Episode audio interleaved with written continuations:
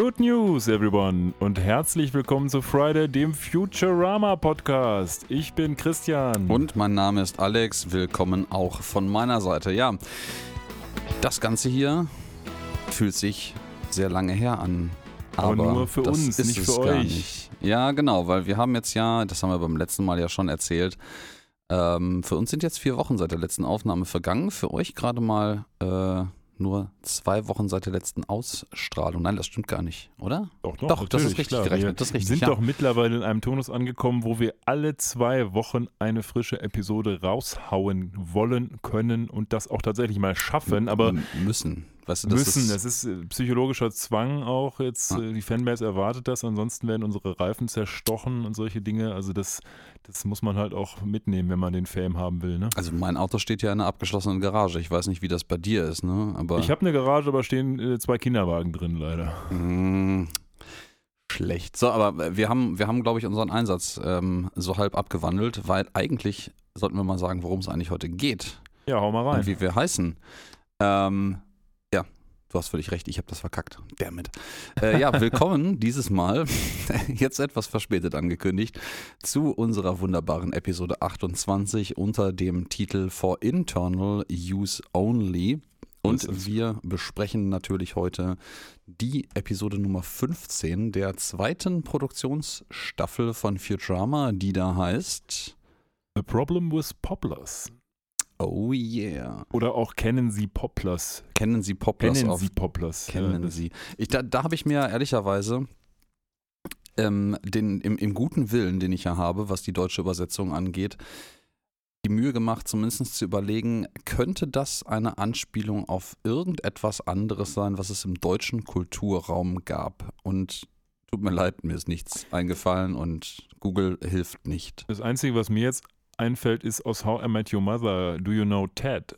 Also kennen Sie Ted? Ja, aber das, aber ist, das zu, ist zu, das ist zu jung. das passt nicht, ähm, in der Tat nicht. Und so, ja, ich glaube, die haben einfach so genommen, so diesen Werbeslogan, den vielleicht so ein Fishy Joe, der ja später die Poplars in der Episode vermarktet, auch in Deutschland hätte nehmen können. So, hey, kennen Sie Poplars, das neue super Essen, was Sie süchtig macht? Sowas in dem Stil. Aber ja, man hätte es vielleicht auch einfach Wort für Wort übersetzen können. Das wäre jetzt genauso gut gewesen, würde Ja. ich sagen. Wie, da steigen wir jetzt schon mit dem, mit äh, dem ersten Hinweis, der hier von den Futurama-Machern gedroppt wurde, ein. Wie heißt denn die Episode, auf die unser Futurama-Titel anspielt im Deutschen? Das, Das- vielleicht der Nee. Knackpunkt. Ach so, das könnte, ja, das könnte sein, tatsächlich. Aber heißt die, kennen Sie Tribbles? Weiß ich nicht. Das heißt, ist das nicht das Problem mit den Tribbles? Also, vielleicht. Wäre wir, die wir, klügere wir, Variante wir, gewesen. wir ne? springen jetzt super vor und wir fragen gleich noch andere Dinge, aber um nur um es aufzuklären, The Problem des Poplars ist eine Anspielung auf, oder ist das böse Wort wieder gefallen, ist eine Anspielung auf eine Star Trek-Episode aus der Original Series, nämlich The Pro Problem with Tribbles. Ähm, ich bin tatsächlich nicht ganz sicher, wie die auf Deutsch heißt. Ja, dreimal darfst du raten, wie die auf Deutsch heißt. Wahrscheinlich kennen sie Tribbles. Ja, genau. Ah, okay. Also, ja, warte dann, mal, dann warte, ist es sogar warte, schlau. warte. War ja Ich- schon gar kein Slow Clap Äh, mehr, äh, sondern mehr so ein Mid-Rhythm Äh, Clap. Das, das, war schon, das war schon total enthusiastisch, ehrlicherweise, weil da muss ich Ihnen jetzt mal gerade Chapeau sagen. Wirklich gut, ja. Die Erwartungshaltung ist, nein, wirklich gut war es nicht, aber relativ zu unserer Erwartungshaltung war das schon Premium. Ja, Ja, wobei ich das gar nicht so schlecht finde, weil jetzt kann man natürlich kritisieren, äh, wie das übersetzt wurde bei Star Trek, aber zumindest ist es innerhalb der deutschen Übersetzung jetzt konsistent. Immerhin. aber, aber immerhin. darf man Star Trek kritisieren, ist die spannende andere Frage. Heutzutage auf jeden Fall. Damals war das natürlich was anderes. Aber wir Ja, haben jetzt siehste, siehste? Wir haben jetzt, haben jetzt so weit vorgegriffen, wir müssen noch mal kurz back to the roots gehen und Jo. du musst noch mal der, mir und unseren äh, Zuhörern erklären, wie es denn so gelaufen ist bei dir. Ja, ich, man merkt vielleicht, dass äh, ein bisschen Zeit vergangen ist seit der letzten Aufnahme. Wir sind ein bisschen aus dem Flow raus. Sagen wir sind außer Rand und Band. Außer quasi. Rand und äh, Band. Ja, also bei mir ist es alles sehr gut gelaufen in der letzten Zeit. Ähm, ich musste gerade mal ganz kurz überlegen, was in den letzten vier Wochen eigentlich so alles passiert ist. Ähm, ja, ich, ich glaube, ich hatte ja schon angekündigt bei unserer Episode Nummer 26, dass ich äh, zu dem Zeitpunkt gerade so ein bisschen Corona-krank war und wir deswegen äh, mal wieder remote und nicht im gemeinsamen also in meinem wunderschönen Wohnzimmer gemeinsam aufgenommen haben. Äh, da bin ich mittlerweile von genesen. Ich habe da tatsächlich so hustentechnisch noch eine ganze Weile lang von zu knapsen gehabt. Äh, also definitiv 0 von 5 Sternen würde ich nicht empfehlen, würde ich nicht nochmal machen wollen. Ähm, aber das ist jetzt alles äh, weg und äh, ja, in der Zwischenzeit habe ich so ein bisschen das äh, dann äh, direkt wieder in die Folge gegriffen und äh, die Sommerzeit genossen und Konzerte genossen und war jetzt das letzte Wochenende in Köln noch auf einem Festival, einem größeren und das war doch äh, sehr angenehm und äh, für mich steht jetzt auch in zwei Wochen dann schon wieder das nächste an und Urlaubszeit, aber da können wir dann bei der nächsten Episode drüber reden. Ähm, wie ist es denn bei dir in der Zwischenzeit so verlaufen? Ich war ja in Urlaub, das war ja auch der Grund, warum wir vorproduziert haben. Und der Urlaub war gut. Wir waren richtig klimaschädlich auf einem Kreuzfahrtschiff, aber nur eine Woche. Und waren da in Norwegen und sind da rumgeschippert. Das war sehr gut, ähm, muss man sagen, gerade für meine Frau und mich, weil wir Autofahren nicht so gerne mögen. Und mit dem kleinen Kind ist das natürlich doppelt schön, weil auf diesem Schiff war auch so ein Raum, der voll mit Kinderspielzeug war. Da konntest du den quasi reinschmeißen und der hat den ganzen Tag nichts anderes machen wollen hat sich leider allerdings das einzige Spielzeug rausgesucht als sein Lieblingsspielzeug, was ein bisschen kaputt war. Das war so, ein, so, ein, so eine Vespa, die leider nur noch ein Rad hatte. Das war ein bisschen problematisch, aber grundsätzlich war das super. Dann waren wir noch ein paar Tage in Warnemünde, das war auch schön. Und wir sind dann entspannt gestartet. Und ich hatte jetzt letztens, um nicht zu sagen gestern, heute ist Mittwoch ähm, und am Dienstag, also gestern hatte ich meinen letzten Arbeitstag bei meinem alten Arbeitgeber. Heute Morgen wurde ich schon verbeamtet. Ähm, so schnell geht das. Und jetzt trete ich was Neues an. Ja, und so schnell geht die Zeit rum. Und jetzt sitzen wir schon wieder hier. Und als letztes bleibt eigentlich nur zu sagen, was hat euch denn so bewegt? Sagt uns das doch mal. Und das könnt ihr folgendermaßen machen. Ihr erreicht uns auf Instagram und Twitter unter @fridaypodcast sowie im Web unter friday.live oder schickt uns eine E-Mail über info@friday.live. Ja, ähm, eine perfekte Überleitung. Äh, Dr. B oder besser The Professy. Ja. Ähm, das ist, glaube ich, jetzt dann offiziell die Anrede. Äh, ja, die ja, ich bitte darum. Äh, ich werde jetzt an jeder Rewe-Kasse auch sagen, wer ist dieser? Äh, Entschuldigung. das blieben wir aus. Ja. ja. Aber ähm, äh, das habt ihr jetzt alles gar nicht mitgekriegt. Ja, das ist, wer, wer ist dieser Herr, Herr X? So, also es ist ja Professor X. Doktor, bitte. Ich bin ein Professor X, das ist auch geil. Von den ja. X-Men. so, wir müssen noch eine, wir müssen noch eine interne Sache klären. Uns oh. hat sich nämlich. Haben wir Beef? Nein, ja, ja, genau. Wir müssen jetzt mal kurz rausgehen. Nein, nein. Wir haben eine Frage gestellt bekommen von einem unserer wunderbaren Hörer. Die möchte ich jetzt mal schnell verlesen und die richtet sich an dich, Alex. Oh, oh, die Frage oh. ist: folgendermaßen, und der, derjenige würde gerne von dir wissen, ähm, er hat wohl gesehen in deiner Instagram-Story oder so, dass du das Spiel The Stray spielst. Und oh, da spielt man ja eine Katze, soweit ich weiß. Und er möchte gerne wissen, ob du dich jetzt noch mehr wie eine Katze fühlst, seit du dieses Spiel angefangen hast zu spielen. Ich weiß nicht, was er meint. Ähm, also da muss ich natürlich den äh, äh, total anonymen Herrn Mattemann erstmal korrigieren, weil das Spiel heißt Stray und nicht The Stray. Also das hätte ich von einem Mathematiker schon präziser erwartet äh, in der Fragestellung an dieser Stelle. Und ähm, ja, ich persönlich fühle mich nicht mehr wie eine Katze. Ich meine, ich habe ja auch zwei solcher wuseligen, haarigen Wesen hier bei mir äh, als permanente Gesellschaft. Ähm, die sind dann deutlich näher an der Materie dran, aber es, ist, es, hat schon so einen, es hat schon so einen gewissen Vibe, hier mit den beiden Katzen auf der Couch zu sitzen und eine Katze zu spielen. Die sind auch beide sehr irritiert von diesen Katzengeräuschen, die ja bei der schönen Dolby-Anlage, die ich hier habe, aus allen Richtungen kommen. Ähm, und die kleine Katze hat auch das Katzenwesen auf dem äh, Fernseher sehr äh, neugierig begutachtet letztens. Aber ein, ein witziges Spiel auf jeden Fall. Ich äh, bin noch nicht übermäßig weit, bin da eigentlich äh, drauf gekommen, auch durch einen, einen Stream von einer Bekannten, den ich äh, äh, zufällig angeguckt habe. Und ähm, ja, dann dachte ich mir so, komm, haus mal raus, haus jetzt mal. Ja, und mit diesen schönen Worten zum Katzentum gehen wir zurück ins Jahr 2000. Zoom, Zoom, Zeitreise. Und zwar zum 7. Mai 2000. Das war nämlich das Datum, wo uns diese Episode seitens der Futurama-Macher kredenzt wurde im USA-Fernsehen. Oh, oh, oh, oh. Ja, und äh, im deutschen Fernsehen, die sind ja ein bisschen zurückständig, passierte dies am 19. März 2001, also etwas weniger als ein Jahr danach. Ähm, ich glaube, wir haben jetzt aber auch alle Eckdaten durch, ne? wenn ich mich recht entsinne. Wir haben heute ein bisschen chaotisch, äh, sind ein bisschen chaotisch eingestiegen, aber ich glaube, jetzt haben wir alle Eckdaten Ja, so durch. Also ich habe hier ganz viele wir- grüne Häkchen jetzt in der bevor wir Checkliste. jetzt in die Episode reingehen, vielleicht noch so ein bisschen ähm, drumherum. Erstens, die Episode ist ja schon recht berühmt.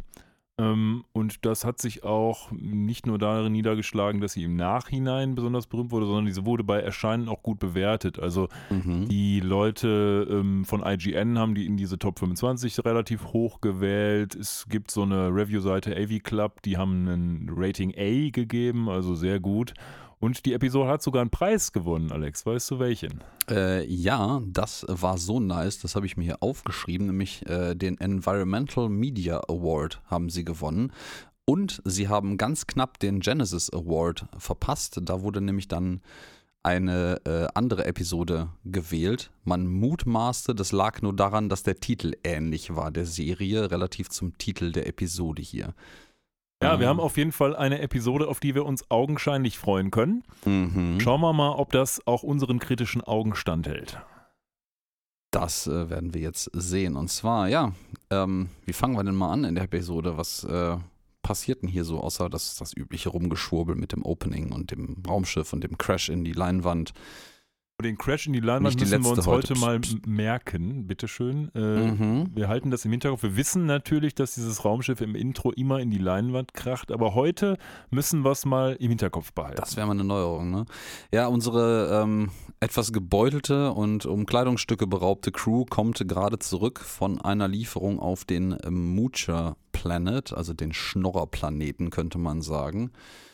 Äh, beziehungsweise, das heißt gar nicht der Moocher-Planet, es sind einfach die, die, die, die Moochers, also es ist, ähm, ähm, sag ich mal, educated guess, dass das auch der Moocher-Planet Ja, ist. vielleicht heißt der aber auch Moocher 5 oder so in der Richtung, man weiß es ja nicht so Oder genau. Moocher Prime oder so. Ja, aber offensichtlich äh, ähm, fühlt sich äh, Fry ein bisschen äh, beklaut, äh, weil äh, er das hier auch gerade Lila, glaube ich, erzählt. Er meint so, ja, weißt du, die bieten dir ein Getränk an und dann sitzen sie in der Bar und unterhalten sich nett mit dir und dann bezahlen sie das, äh, am Ende musst du das aus, dem, äh, aus eigener Tasche bezahlen und äh, weil sie nämlich in ihrer Hose keine ähm, Geldbörse haben und die Hose haben sie von dir geklaut und du siehst einfach, dass Fry hat keine Hose an, so. Gut, was hat er erwartet von Moochers, fragt man sich natürlich auch, ne? Ja, finde ich aber halt auch niedlich, dass ähm, er halt einfach sagt, dass in der Hose, die er geklaut bekommen hat, keine Geldbörse drin war, aus der man den Drink hätte bezahlen müssen. Und dann musste er das doch aus eigener Tasche bezahlen. Warte, irgendwie das. Hm, makes no sense. Ja, das, das dreht sich so ein bisschen, so ein ganz kleines bisschen eventuell im Kreis, aber es ist halt, es ist halt Fry, ne? Ja, und das ist auch der Einstiegsgag, da muss man auch ein bisschen gnädig sein, weil das ist wieder so, das finde ich eigentlich mal ganz gut. Das ist auch was, was in den Star Trek-Episoden oft gemacht wird, dass man so die ersten ein, zwei Minuten so ein bisschen Kontext kriegt, was machen die denn sonst so, außer wenn sie gerade in der Hauptepisode unterwegs sind. Und das wird halt hier auch gemacht mit diesen Moochers. Ich glaube nicht, dass wir die Moocher nochmal jemals wirklich wiedersehen. Nee, ich glaube auch nicht. Der, der, der Gag, dass die alles geklaut haben, wird aber hier noch ein bisschen breit getreten, indem äh, Bender kommt irgendwie rein, hat eine wunderschöne Koch, also er ist gerade offensichtlich wieder Koch, er hat eine Kochmütze auf und eine Schürze um, auf der diesmal Hail to the Chef, also nicht auf Hail, sondern Hail tatsächlich to the Chef auf äh, äh, der erste Wort, das erste Wort zumindest aus dem Deutschen steht. Und meint so, ey, die Schnorrer, also die Mooches, haben auch unsere Vorratskammer ausgeräumt und äh, ich sollte ja Essen machen und das Einzige, was ich finden konnte, was noch übrig war, ist das hier und hat halt einfach äh, ähm, Backpulver mit Kapern gemacht. Danke. Aber Wow. es, ist, also es ist schön zu sehen, dass die Macher jetzt mittlerweile Bender als den stetigen Koch etabliert haben. Das ist jetzt eigentlich kaum mehr der Rede wert, aber ich wollte es zumindest nochmal ansprechen, Mhm. weil wir doch jetzt zum x-ten Mal Bender als Koch im Raumschiff sehen. Das ist jetzt also so ein Ding, was sich einfach über die ja, Episoden hin entwickelt und etabliert hat. Ja, ich, ich, finde, ich finde im Übrigen, muss ich schon mal äh, sagen, diese Episode deswegen relativ schön, weil die sehr viele kleine runde Gags verteilt. So, so, das ist viel Wortwitz mit dabei. Irgendwie auch Bender, der jetzt irgendwie so meint, so, ja, boah, dann, dann haben wir ja nichts zu essen. Und wie machen wir das denn? Und er wäre eigentlich ein großer Freund davon, wenn ihr einfach einen Kampf auf Leben und Tod macht und derjenige, der, der tot ist, der wird halt dann von dem, der übrig bleibt, gegessen. Ich kann den auch zubereiten. So, aber How Fry irgendwie sagt er dann zu Lila so ordentlichen Nieren, weil ich mag sie gerne zart. Ja, das stimmt. Und dann haben wir Mhm. auch direkt, ähm, naja, das, was man eben so macht, wenn man kein Essen da hat, man sucht sich ein Fastfood-Restaurant, ein Drive-Thru. Und da werden so ein paar Namen gedroppt, unter anderem auch einer, der in dieser Episode noch etwas größer werden wird, nämlich Fishy Joe aber auch ein Mhm. paar andere wie Burger Jerk zum Beispiel. Also auch hier wieder ein bisschen Worldbuilding. Tatsächlich ist das ja dann auch ein bisschen Inhalt der Episode später. Aber es ist einfach nett, ein runder Einstieg, weil man so ein bisschen das Gefühl hat, die Welt ist lebendig, in der die da rumgehen und nicht nur, besteht nicht nur aus der Geschichte des Tages. Ne? Mhm. Ja, ich, ähm, ich habe auch ver- versäumt, tatsächlich in der Vorbereitung mal die ganzen Namen, die hier gedroppt werden, weil es werden ja diverse Fastfood-Ketten erwähnt, äh, ob das alles ähm, in ähnlicher Form real existierende sind, das weiß ich ehrlicherweise gerade nicht genau, weil irgendwie das eine ist, ja, boah, auf dem Planeten hier, da gibt es irgendwie nur einen Howard Johnsons und da möchte man halt nicht hin. Also obwohl man quasi am Verhungern ist, ist man noch ein bisschen picky, weil Howard Johnsons ist offensichtlich echt schlecht. Ich, vielleicht kann einer unserer geneigten Zuhörer oder Zuhörerinnen ja sagen äh, und ihm mal recherchieren, was das tatsächlich genau ist.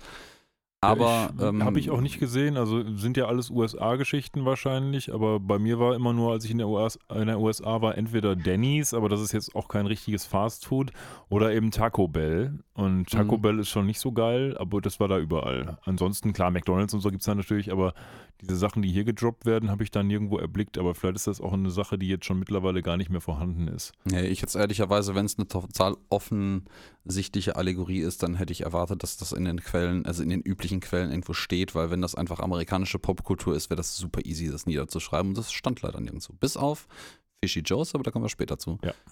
Ja. Und ja, die suchen sich dann halt random einen Planeten aus, der irgendwie ganz nahrhaft aussieht, als könnte man da irgendwie Pflanzen finden.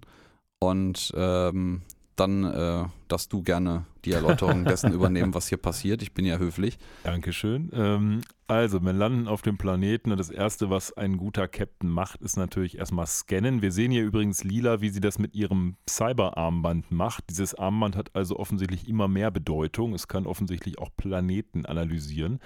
Und sie findet heraus, es handelt sich um einen Planet der M-Klasse. Und Star Trek-Fans unter uns werden sich erinnern, das ist in der Nomenklatur von Star Trek ein gut bewohnbarer Planet mit ordentlicher Vegetation.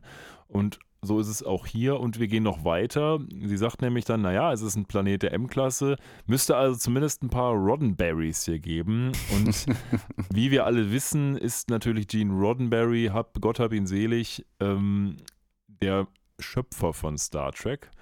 Jedenfalls der alten Star Trek Urserie. Und dementsprechend haben wir ihn gerade in einem Satz zwei wunderschöne Star Trek-Anspielungen gehabt. Zusätzlich zum Titel der Episode. Ja, oh ja, das, das hatten wir ja vorhin schon thematisiert. Äh, das kann ich natürlich nicht einfach selber vorwegnehmen. So, das muss ich natürlich dir überlassen, sonst hätte ich ein schlechtes Gewissen im Nachhinein und würde schlecht schlafen. Ja, also Ja, das, zu Recht das auch, zu Recht. geht nicht. Vielleicht würdest du dann auch schlecht schlafen. Das wäre noch viel fürchterlicher. Das, das, ja, noch viel schlimmer. Oder okay mit dem. Kind. Hm. Ja, ja. Ähm, nein, ich, äh, wir haben im Vorhinein hatten wir äh, äh, außerhalb vom Mikro schon mal ganz kurz gequatscht. Ich, das, ähm, ich bin fasziniert, wie sehr mich meine Erinnerung an dieser Stelle täuscht, weil das ist schon halt so auch damals für uns so eine der prägenden Episoden gewesen, aus der auch sehr viele Running Gags oder, oder dumme Sprüche einfach äh, erwachsen sind. Und ich könnte Stein und Bein darauf schwören, dass sie hier an der Stelle nicht Roddenberries, also seinen Originalnamen verwenden, sondern Rotten Berries wirklich benutzen, was eigentlich ein super naheliegender Gag an der Stelle wäre, das nochmal so ein ganz kleines bisschen rumzudrehen. Aber sie haben es nicht gemacht. Sie sagen, äh, sie sagt tatsächlich, und das ist wird in den Untertiteln und den Transcripts bestätigt, Roddenberries. Ah, Schade. man Ein wollte halt verpasster Gag. Die heilige So. Kuh von Star Trek nicht beleidigen. Ja, das ist vielleicht auch so ein bisschen. Weil die, die ähm, Macher sind doch auch Star Trek-Fans. Wahrscheinlich wollten sie tatsächlich dem, dem Roddenberry nicht ans Bein pinkeln. Ne? Ja, ja, ja, ja. Ja, und während äh, ähm, Lila hier produktive Dinge tut, ähm, ja, ist Fry halt Fry. Der meint so, ja, ich bin irgendwie gut im, im äh, Nahrung sammeln. Ich habe mal essbare äh, Pilze an meiner Badezimmermatte gefunden. Äh, das kriege ich bestimmt hier auch auf so einem Planeten hängen. Und äh, Bender macht sich mal wieder alle Ehre als äh, der Premium-Koch, den er nun mal ist und meint so, ey, ich habe ein paar Steine gefunden. Ihr esst doch Steine, oder? Hätte ich als Kommentar auch vielleicht von Soldberg erwartet. Weil der ja, aber ja der auch, ist gar nicht dabei. Nee, der ist nicht dabei, Mhm. aber das wäre eher so ein Soldberg-Spruch, hätte ich gedacht, weil der doch immer so Ja. für die fehlerhafte äh, Kenntnis der Anatomie des Menschen zuständig ist. Auch, ja. Ja, du hast nicht ganz unrecht. Das ist schon ein Stückchen over the top. Also Bender hat ja normalerweise durchaus Ahnung, was so Menschen essen, nur die Zusammenstellung und die Mengenverhältnisse, insbesondere mit Gewürzen, ist eher so suboptimal an der Stelle. Er möchte jedenfalls die Steine noch in ein bisschen Schlamm baden und ist doch sehr überrascht, dass das nicht auf Anklang stößt. So, so, sortieren sogar, ja. ja. Sortieren, ja, Entschuldigung. Ja, also da man so, ah, ah, vielleicht hier und hält so einen Eimer Schlamm hoch und alle so, ugh. Aber sie Mhm. finden dann was, ähm, so eine Art von Pool, wo so, ja, die sehen so ein bisschen aus wie ähm, frittierte Shrimps. Und da ist man doch echt mal happy, dass man was gefunden hat, was eben mit Benders Steinen durchaus konkurrieren kann, sie wahrscheinlich sogar ausstechen kann. Ja, man findet äh, etwas, das aussieht wie frittierte Shrimps, wie du, ja. Und irgendwie ja, gucken die aber erstmal so ein bisschen skeptisch, weil ich meine, es ist halt, Lila hat da gesagt, es ist ein Klasse M-Planet, aber die sind sich alle noch nicht so richtig einig, ob man das jetzt eigentlich essen kann. Und äh, dann kommt so eine meiner Lieblingsszenen auch äh, aus dieser Episode, nämlich ähm, äh, äh, Lilas Bristol Magicomator, wie auch immer, das Ding hatte mal so einen Namen, glaube ich äh, kommt tatsächlich zum Einsatz und äh, ich finde es unglaublich schön, weil sie selber nämlich an der Stelle nochmal sagt so, that thing on my wrist said it's edible or it's at least not poisonous. Und das finde ich schön, dass sie einfach so dass dieses random Ding an meiner, äh, an meiner, an meinem Unterarm äh, oder an meinem Handgelenk genau genommen sogar, äh, genauso absurd bezeichnet, weil das eigentlich ansonsten keinen sinnvollen Zweck erfüllt. Stimmt. Ähm, auf der anderen Seite hatte es ja jetzt doch zuletzt einige Funktionen. Wenn wir uns zum Beispiel an die Roboter Mother's Day erinnert, da ist es immerhin mal abgegangen und hat Lila beleidigt. Und ähm, wir hatten noch eine Episode, wo das eine Rolle gespielt hat. Also es ist immer prominenter geworden und jetzt hat es ja auch wieder eine Funktion. Also immerhin haben sie es geschafft, dem Ding irgendeinen Inhalt zu geben und nicht nur ein fancy Aussehen. Ja, das ist äh, sehr korrekt. Ich weiß auch gar nicht, ob das von Anfang an geplant war, dass das und was für eine Funktion dieses Ding hat, aber ich glaube, das ist einfach so ein beliebiges Plot-Device, was immer mal eingestreut wird. Gerade bei einer Episode, die jetzt zumindest Star Trek anspielungslastig ist, wie diese, lohnt, bietet sich das ja auch an. Das Ja, noch ist ja der Tricorder-Ersatz, Ne? Ja, ne? das ist so der Tricorder-Ersatz. Da bin ich, bin ich eigentlich fast überrascht darüber, dass sie das nicht deutlicher gemacht haben, dass sie das irgendwie in der Hand hält plötzlich oder so. Ja, aber sie stellt dann fest, okay, das ist zumindest nicht giftig und ich habe jetzt echt Hunger, deswegen probiere ich das mal und stellt fest, boah, die sind echt, echt lecker an der Stelle, ja. So. Ich habe mich ein bisschen gewundert über die Wahl von Lila. Die macht natürlich im Kontext der späteren Episode Sinn, aber von diesen dreien, Frybender Lila, hätte ich jetzt nicht Lila unbedingt als diejenige betrachtet, die zwingend als erster so diese, ja, diese unbekannte Frucht da ist. Denn eigentlich hätte ich jetzt gedacht, entweder Bender, dem es einfach vollkommen egal ist, oder aber Fry, der irgendwie mal wieder, ja, ich muss jetzt essen, ham, ham, ham, eine Aktion macht, dass der anfängt, das zu machen. Aber es ist halt nicht Fry, sondern Lila, der, die hier den ersten Bissen nimmt, ne? Ja, das, das hat mich tatsächlich auch ein bisschen überrascht. Ähm, aber es passt hier in Charakter, weil sie ist halt, halt die rationale Kapitänin, Captain, die äh, halt dafür sorgt, dass die Crew überlebt. So, die sind ja jetzt gerade äh, offensichtlich so weit ab vom Schuss, äh, dass Essen beschaffen äh, ein ernsthaftiges Problem ist und die hat irgendwie, hat es glaube ich gerade erwähnt, zwei Tage ohne Essen auskommen müssen auf der Rückreise. Und ähm, die, die nimmt schon an der Stelle ihr Pflichtbewusstsein wahr, dass sie das halt ausprobiert. Und Bender ist das halt scheißegal, der muss ja nichts essen. So. Ja, was passiert? Sie nimmt einen Bissen und dann fragen die anderen noch so, na, wie schmeckt's? Aber sie hat gar keine Zeit mehr zu antworten, weil das Ding so unglaublich fantastisch schmeckt, dass sie sofort da quasi mit der Nase drin steckt und einfach gar nicht mehr aufhören kann, die weiteren frittierten, frittierten Shrimps zu essen. Ja, und äh, Fry tut es ihr dann direkt auch gleich und probiert einen davon und stellt fest, boah, die sind großartig, die sind wie Sex. Nur, dass ich sie jetzt kriege gerade. Ja, das und, ist toll. Ja, das frisst dann ähnlich. Beziehungsweise, nee, ich glaube, er fängt direkt mit Bender jetzt an zu diskutieren darüber, ob sie da nicht ein paar von mitnehmen. Und äh, dann meint Bender halt irgendwie so, boah, nee, davon müssen wir einen ganzen Bender voll mitnehmen. Und dann meint Lila, so als die Stimme der Vernunft, nein, hört auf mit dem Schwachsinn, macht das Schiff voll. Ja, und Bender sagt sogar noch, hey, die, die schmecken bestimmt super mit Steinen. Ja. Weil er noch seine Steine promoten will, die er da angeschleppt hat. Der ist sehr, sehr stolz auf seine schwachsinnigen Steine. ich sag mal, am ne? Ende des Tages packen sie das ganze Schiff voll, packen da noch so eine riesen Kiste oben drauf und fliegen zurück zum Planet Express Hauptquartier und da sehen wir Hermes, der quasi ja so ein bisschen der Navigator ist bei der, der Flight Landung. Controller, ne? Genau, also so der, ja. der, der, der Fluglotse. Ein Fluglotse ist es. Und dann sind alle versammelt. Alle unsere Planet Express Freunde stehen um dieses Poplar Angebot, sag ich mal, herum und ja, die Mhm. sind alle nur noch am Mampfen. Ja, ja, und sind alle unglaublich angetan davon. Und äh, ich Ich meine, wer hätte es anders gedacht? An der Stelle kommt Bender dann tatsächlich auf die Idee, boah, sag mal, warum verkaufen wir die Dinger eigentlich nicht? Und meint dann, glaube ich, auch so in so einem Seitenhieb auf Soldberg, so ich hasse es, wenn arme Menschen Essen für lau kriegen. Ja, ja. Lass das verkaufen. So. Und ähm, Goldberg wirft doch noch ein, dass es sogar noch leckerer als ein Pinguinnest schmeckt. ja, Und dann ja, ja. geht die Diskussion los, ja, wie man das denn jetzt benennen soll, weil man braucht einen Namen, gerade wenn man es promoten will nach außen.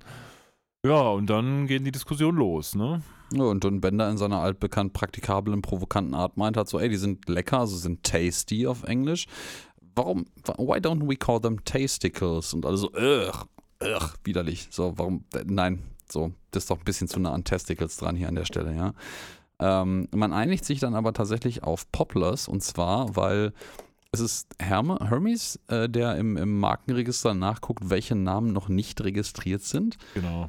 Ähm, auch sehr spannend, dass man so eine Liste hat von Namen, die noch nicht registriert sind, ja ähm, da sehr, sehr variabel sein können. Und es ist Sittlers und Poplars sind, glaube ich, die beiden Optionen. Und man entscheidet sich dann für, für Poplars. Ähm, an der Stelle fängt im Audiokommentar die Diskussion darüber an, wo man denn eigentlich nochmal auf diesen blöden Namen Poplars kam. Und äh, ja, man einigt sich dann irgendwie darauf, dass die halt äh, popular sind. You pop them in your mouth and that's it. So, ich äh, bin mir aber nicht ganz sicher, ob da nicht noch mehr dahinter steckte. Der Name Poplars ist auf jeden Fall auch später dann noch äh, benutzt worden für ein PDF-Programm, das Poplars Ja. heißt. Also es wurde aus dieser Episode dann also noch weitergetragen. So schlecht kann der Name also nicht sein.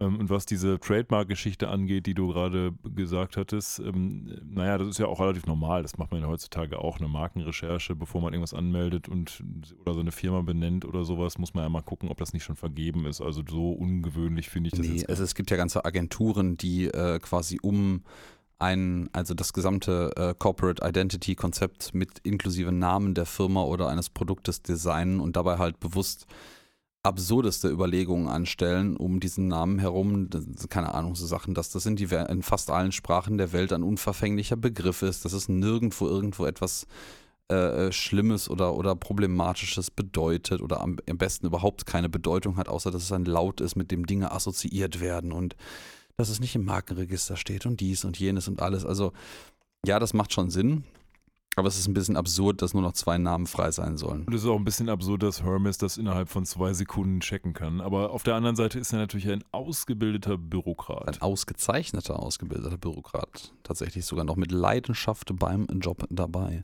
Ja, und dann ist schnell der ähm, Beschluss gefasst, dass Bender tatsächlich mal eine gute Idee hatte, die also jetzt verkauft werden sollen. Und dann stellen sich Fry und Bender ja, an die Straße und verkaufen das auf so einem typischen Wagen. Also Streetfood. hm? So Streetfood, genau. Das sieht wieder so ein bisschen aus wie die Jetsons hier an der Stelle mit diesen lustigen Ringen in, in, Neon irgendwie drumherum überall. Und es schwebt natürlich. Ja, Räder, es hat keine Räder der Wagen, um es immer wieder nett zu erwähnen. Ähm, Also sie haben dann starke Konkurrenz, weil auf der Ja. gegenüberliegenden Seite ist der Hotdog-Verkäufer und irgendwie schafft der es doch deutlich besser zu verkaufen. Jedenfalls bis Bender rüberkommt. Genau, die Populars sind nämlich noch nicht so popular, wie man sie sich gerne erwünschen würde. Man kennt ja auch keiner bis jetzt. Und äh, ja, Bender geht, denkt sich dann auch, pff, ich mach das jetzt mal, geht dann rüber und sagt so zu dem Hotdog-Typen so, ey, warte mal, ich, ich bin der Typ, der die, die Rattenkacke hier abladen soll, wo soll ich denn die hinschmeißen? Und alle so, äh, äh, äh, angewidert, äh, äh, gehen halt weg.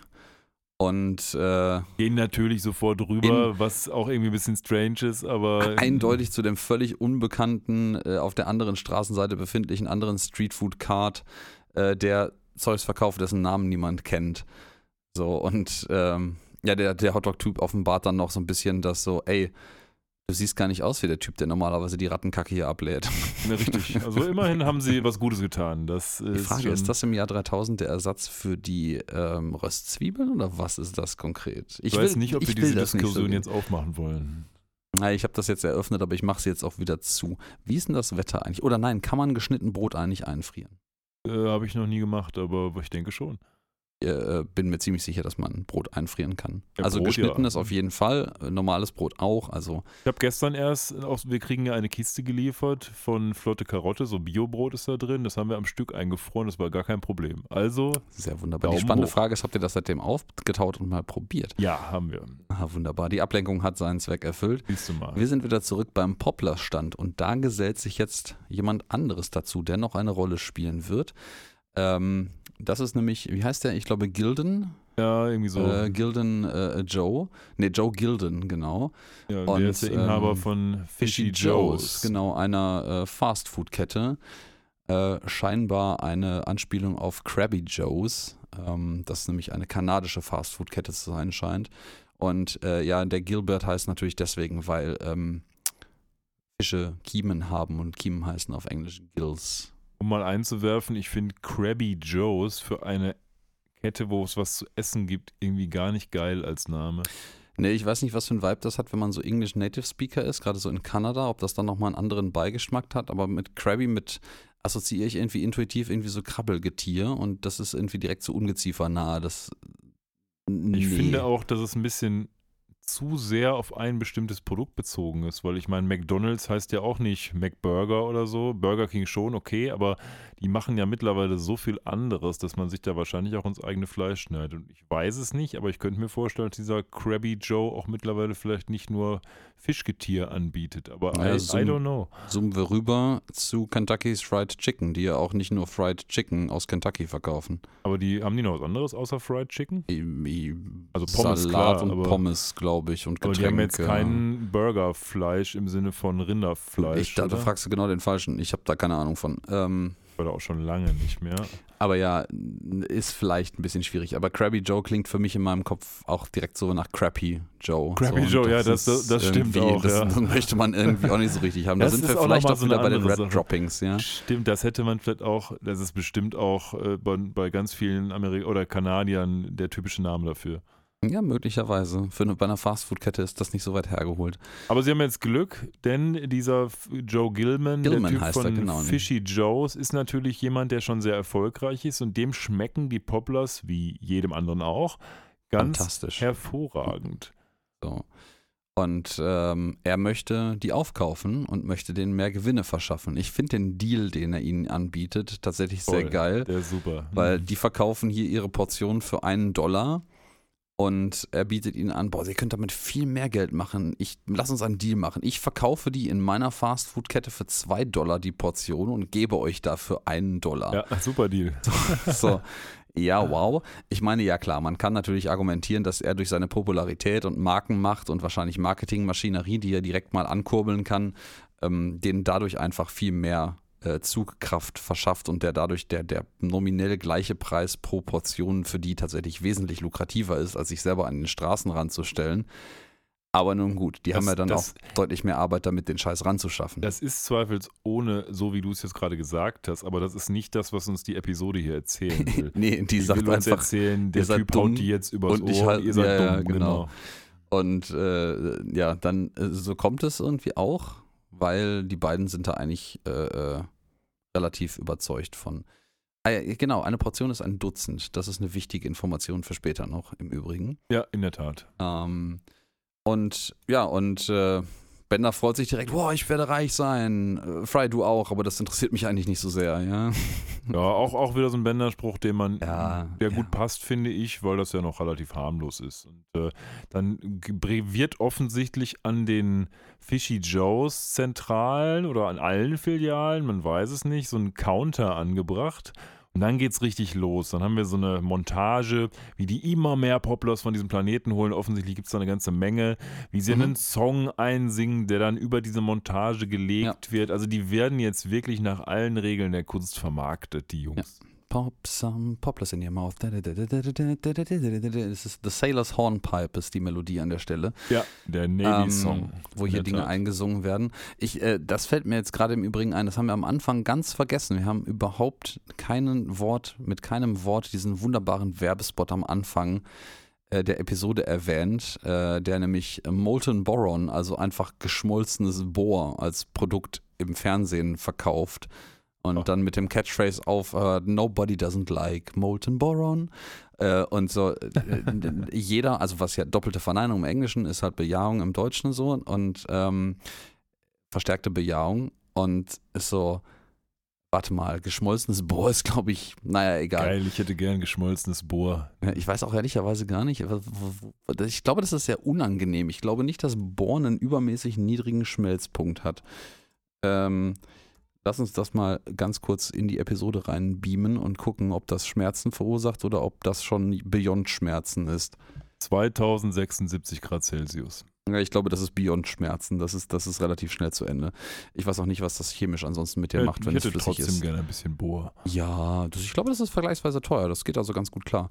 Ähm, nicht schwer zu beschaffen heutzutage. Ja, Fun Fact dazu, dass da, da lässt sich der Audiokommentar äh, noch aus. Ähm, äh, die haben das, ähm, den, der, die, die lässt dann ein bisschen über den Typen, der das eingesungen hat, weil der hat den Text falsch gelesen. Der hat nämlich äh, Nobody doesn't, does, does like äh, äh, Molten Boron gesungen. Und ähm, das macht natürlich auch irgendwie andersrum Sinn, aber die wollten den Originaltext beibehalten, hatten aber keine Zeit mehr, noch eine neue Aufnahme zu machen. Also haben sie audiotechnisch einfach das, den N-Laut von Boron am Ende über das doesn't gelegt, sodass sich das so anhört, als würde er wirklich doesn't sagen. Sagt er aber eigentlich nicht. Ich will gar nicht wissen, bei wie vielen Produktionen sowas schon gemacht wurde, weil die Leute natürlich immer nur einmal da sind, das einsingen und abhauen, dann später doch wieder alles umgeschrieben wird. Ja, vor allen Dingen, das, das Interessante dabei ist noch, dass sie sich darüber auslassen, dass sie es ein Jahr vorher hätten sie das technisch nicht machen können, weil das produktionstechnisch vom Equipment her noch nicht drin gewesen wäre. Also da müssen irgendwie schon, da müssen noch analoge Produktionstechniken mit dabei gewesen sein. Und heute ähm, äh, de-aged man einfach die Leute. Also das ist halt Ich, schon. ich wollte gerade sagen, heute, heute schraube ich das irgendwie auf dem, auf dem Handy zurecht, während ich irgendwie in der Bahn sitze. Und es ist Genau. in einer geileren Qualität, als man das vor 20 Jahren mit professionellem Equipment hätte hinkriegen können. Also es ist schon erschreckend. Ja, völlig richtig. Aber wieder zurück. Äh, Ich habe ja einen Einschub an dieser Stelle gemacht, weil wir gerade den schönen, die Aufnahme hier gesehen haben. Die sahen auch ein bisschen aus wie wir bei, bei der Podcast-Aufnahme vor den Mikros äh, für den Poplars-Song. Und ähm, wir haben hier den, den Poplars-Counter äh, gerade zu sehen. Ich glaube, das ist das, worauf sie sich auch geeinigt haben, wie das nachgetrackt wird, dass einfach an jeder äh, Filiale so ein riesiger fetter Counter draußen dran steht, der zählt, wie viele Poplars schon erinnert verkauft mich wurden. an unsere damalige Prag-Reise, als wir in einer Bar saßen Oh und ja. es so einen Bildschirm gab. Also das, das war so eine Bar, wo man sein Bier selber zapfen konnte. Und es gab einen Bildschirm. Musste. Musste das, sogar. Genau, musste. Und es gab einen Bildschirm, da waren so ähm, Highscores drauf. Und es war wohl so, dass es mehrere dieser Bars gab, also außerhalb von Prag auch noch. Und es, äh, derjenige, der am meisten Bier gezapft hat, der war ganz oben. Ja, genau. Das, äh, da da gab es in der Mitte vom Tisch so eine, so eine Zapfanlage mit vier Händen oder je nach Tischgröße auch mehr, mal weniger. Und ähm, dann gab, da gab es so ein Touchscreen-Display, wo du deinen Namen eingeben Genau. konntest und dann konntest du auf dein Konto quasi zapfen, hast dann per Liter bezahlt und dann gab es dann an der Wand ähm, Displays, wo angezeigt wurde, wer, glaube ich, in der Filiale der krasseste Säufertisch ist und wer in der gesamten Kette die krasseste Filiale und dort der krasseste Tisch war, äh, um so ein bisschen den, den Wettbewerb anzustacheln. Ja, stimmt. Das Das ist aber auch schon äh, lange her. Wann war ja, das? oh ja. 2001, Ähm, meinst du? Nee. Ja, ne? ja, ja. Das war, äh, das war die, die Fahrt nach dem Abi. Okay, kann Ja, sein. 2003, irgendwie so um den Dreh herum, das kommt hin. Long time ago. Oh, war ja. ja fast nur vor 20 Jahren. Psst.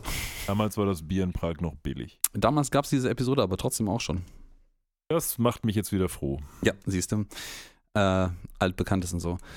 Ja, wir stellen dann hier fest, ähm, das gibt es jetzt auch mittlerweile, äh, Poplars gibt es auch mittlerweile nicht in einem Drive-Thru, das wäre zu einfach, sondern im Tube-Thru, also diese Menschenröhren, durch die die Menschen hier transportiert werden, äh, zu kaufen. Das ist einfach so ein Loch in der Röhre drin, wo dann so ein Schalter ist. Ich Und finde das äh, übrigens ganz fürchterlich, wenn man das so sieht. Weil man sitzt ja dann in dieser Röhre und wartet. Das ist ja, als wenn du dauerhaft in irgendeinem so MRT sitzt oder sowas. Ja, ja, ja, die ist auch äh, erschreckend lang und Soldberg ist natürlich derjenige, der alle warten lässt, weil der hat natürlich die 1,99 Dollar, die äh, die Portion Poplars kostet, nicht. Aber ich glaube, wenn man da so schnell durchfliegt, ist das nicht so schlimm. Aber wenn du dich nicht bewegst in so einer Röhre, selbst wenn die durchsichtig ist, ist das schon sehr unangenehm. Mhm.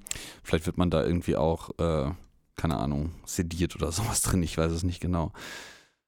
Und ähm, Jetzt kommen wir zu dem zurück, was ich eingangs sagte. Ich hab, ihr habt euch alle gut gemerkt, dass am Anfang ja der Screen vom Futurama-Raumschiff im Intro kaputt geflogen wurde. Mhm. Jetzt- Zur ausnahmsweise dieses Mal selbstverständlich. Selbstverständlich. Und jetzt kommt ja nämlich die zweite Szene schon, Ja. wo das passiert, wo nämlich so ein Poplars Fishy Joes äh, Werbeclip auf diesem Bildschirm läuft und Lila da mit ihrem Raumschiff nochmal reinfliegt. Und natürlich Bender ihren Kommentar drückt und damit so ein bisschen die vierte Wand auch durchbricht. Ne, jetzt ist schon der zweite Bildschirm, den du kaputt machst, Lila. Ja, also das scheint tatsächlich äh, nicht nur das Intro zu sein, das scheint tatsächlich auch ein dauerhaftes, äh, regelmäßiges Ereignis zu sein, was in der Realität passiert. Das wiederum lässt mich doch sehr an Lilas Flugqualitäten zweifeln. Naja, Tiefenwahrnehmung mit einem Auge und so, da wurden ja schon genügend Witze drüber gemacht. Macht so, ich sag's nur. Ne? Ja, macht eigentlich Sinn, ne? Das Äh, Möchtest du stattdessen Bender oder Fry am Steuer haben? Ich weiß nicht, aber vielleicht ist der Autopilot ja auch im Rang aufgestiegen. Wir hatten doch mal so eine Stimmt. Version äh, Stimmt. einer Episode, wo das thematisiert wurde. Das ist die Bürokraten-Episode gewesen tatsächlich, wo die, die andere Bürokratin an den Start kommt und dann erstmal alle degradiert, außer den Autopiloten. genau. Ja, ja, ja, ja. Ähm, ich ich finde schön, dass hier auch, bevor der, der Screen gecrashed wird und man noch die Werbeanzeige von Fishy Joe lesen kann, dann noch over 3,8 mal 10 hoch 10 Poplars surfed steht. Eine, eine äh, wunderbare äh, an, an, ein Fingerzeichen. Sagen wir Fingerzeichen. Ich habe ja mal wieder auf den Thesaurus geschielt. Ähm, Wow. ähm, ein Fingerzeig auf eine ähnlich lautende McDonalds-Anzeige, wo dann irgendwie over 100 Million Burger, ähm, äh, ähm, Burgers served oder sowas draufsteht, glaube ich. Nur hier natürlich in mathematischer, ähm, äh, wissenschaftlicher Zahlennotation. Und das sind äh, äh, 380 Milliarden, glaube ich, wenn ich mich gerade nicht vertue. Oder Milli- 380 Milliarden glaube ich nicht, Millionen. weil es, habe die Zahl, wie viele am Ende Acht, hier 38, gegessen werden. 38 Millionen Das müssen es sein. macht Ja, schon mehr 38 Sinn. Millionen müssten es an der Stelle sein. Äh, Milliarden, 38 Milliarden, ja, Verzeihung. genau. Das macht Sinn, aber ich finde es trotzdem schön, wie sie es immer relativ subtil schaffen, hier die, den Counter hochzuhalten und immer mal zu präsentieren, wie viel sind denn tatsächlich schon gegessen worden, weil in der Tat, das wird noch seine Bewandtnis in der Episode Mhm. haben. Oh, da wird uns der Mathemann mit Sicherheit schelten für, dass äh, ich das nicht aus dem Stegreif mal eben äh, äh, runtergerechnet habe. Aber ja, 38 Milliarden ist äh, der Wert. 380 ist eine Stelle zu viel. Das wäre 10 mal 10 hoch 11. Das ist mathematisch korrekt. Oh yeah. Insert Mathemann-Jingle hier bitte. So, weiter geht's. Also, die crashen da. Die crashen tatsächlich durch, ne? Also die bleiben Ja, nicht stecken, die fliegen einfach ja. komplett durch mit ihrem An Die haben einen Anhänger an dem scheiß Raumschiff dran im Ja, die Übrigen. müssen ja jetzt auch unendlich viele Poplars von dem Planeten Mhm, karren. mhm. Und wie das immer so ist, bei solchen Sachen stehen dann plötzlich eine ganze Menge Demonstranten vor dem Planet Express Hauptquartier, die gegen Poplars demonstrieren. Und das sind so Hippies. Ja, das ist also eine Truppe Hippies irgendwie so, die eigentlich so, ja, Fleisch essen ist Mord und bla bla bla. Interessant finde ich ja an dieser Stelle, dass das den Zuschauer so komplett irgendwie reinschmeißt, weil wir bis jetzt noch gar nicht etabliert haben, dass das überhaupt Tiere sind. So, das wird jetzt halt das erste Mal suggeriert, dass zumindest eine gewisse Menge an Menschen der Meinung ist, das sind im Übrigen Tiere, die solltet ihr nicht essen. Weiß ich nicht. Ich, ich glaube, die Episode will uns eigentlich eine latente Kritik an solchen Demos bringen, weil die Leute das ja gar nicht wissen können. Also es schmeckt wahrscheinlich nach Fleisch, okay. Aber die können ja gar nicht wissen, was da drin ist. Und ich, ich glaube, und das wird auch im Rahmen der Episode noch gemacht, dass insbesondere dieser Hippie-Anführer, dieser Waterfall Junior-Typ, Mhm. einfach nur eine hohle Frucht ist und halt demonstriert wegen, wegen seinem Lifestyle und nicht, weil er hinter einer Sache steht.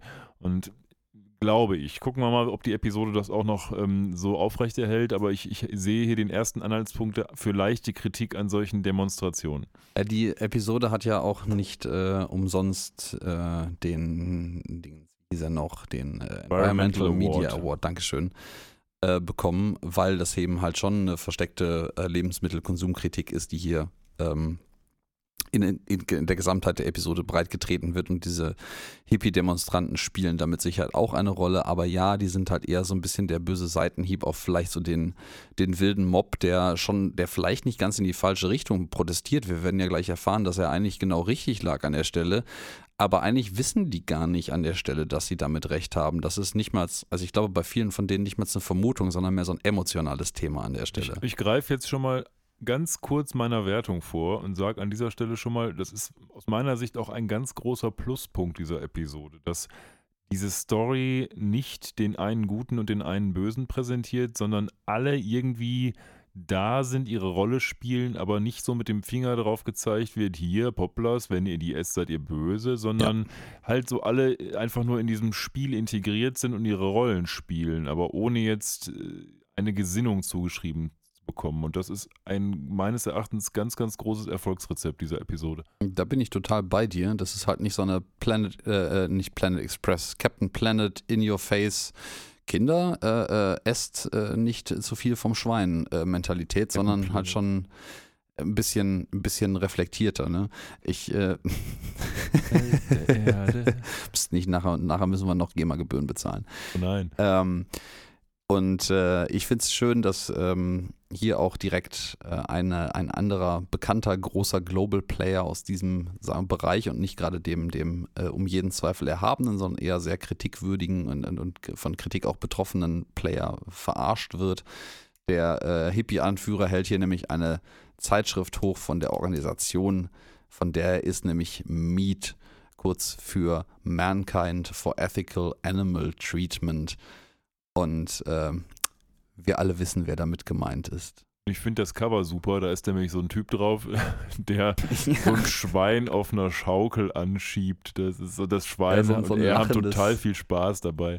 Ja, so ein, so, ein lachendes, so ein lachendes Schweinchen, was auf einer Schaukel angeschubst wird und sich voll freut seines Lebens, ja. Ja. Und ja, gemeint ist dann natürlich damit Peter, also die People for Ethical Treatment of Animals.